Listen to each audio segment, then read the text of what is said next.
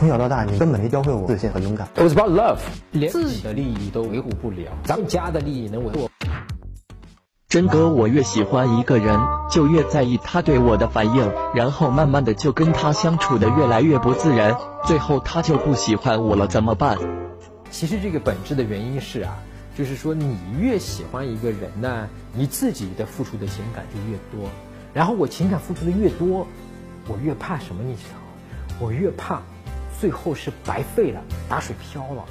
啊，所以我情感付出的越多。我就越缺乏安全感。你接下来确实是有一个障碍，就是你的不安全感会导致这个女生很累，然后跟你的关系确实是会有问题。那么解决这个不安全感的问题，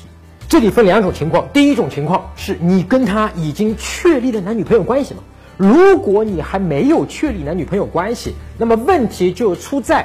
你自己自说自话的去付出了。很多其实没有必要的，你的真情实感什么意思？花了很多的精力去观察他、关注他，然后天天想他，这些对我们男人来讲都是一些情感的付出啊！你付出了这么多，所以你在这个点上付出的情感越多，你就会越在意他。那么这个时候我们要很简单做一个事情了，就是说我们要反观这个人，我为什么不去跟他做真实的、实际的互动？而要在那边偷偷的去做这些无谓的、只会让你失败的情感付出。所以，如果你还没有跟他确立那个男女朋友关系，那么你要收住啊，不再对他付出这种莫名其妙的，他也收不到你的情感，对吧？那么你这个情感付出少了以后，你对他的在意的这个事情和那种不自然的这个东西自然降低，做一个实际的互动啊，去了解他跟你是不是合适的。如果还没有确立关系，这么处理；如果已经确立了男女朋友关系，并且已经发生关系的情况下啊，你得实打实的、非常真诚的坐下来约你的女朋友，跟她聊。你说某某某啊，这个我想跟你说一件事儿。虽然我们谈恋爱到现在，比方说一个月、两个月，对吧？我自己的一种不安全感开始来了，而我觉得这个事情是我从小可能有的一些内心的这种包袱。跟你的关系亲近，感情付出越多的时候，我就越怕失去你。我想先跟你打一声招呼，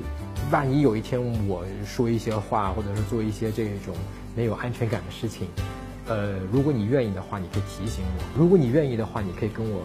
一起来跟我内心的这个心魔去斗争，当然这不是你的义务，本来就不应该你，这是我自己要去克服。但是我想跟你打一声招呼，好吗？好，这个东西的秘诀就是这样的啊，你对你的女朋友说出来，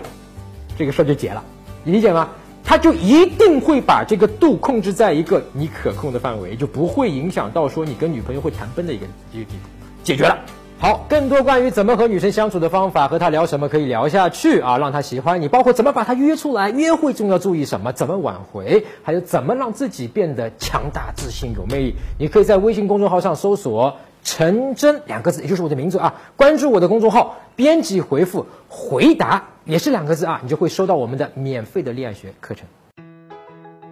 搜索微信公众号“陈真”，打开微信，点击上方搜索。输入“陈真”两个字，成功的“陈”，再点搜索，那个戴眼镜的呢，就是我。点一下这个人，点击关注公众号，你就加上我了啊。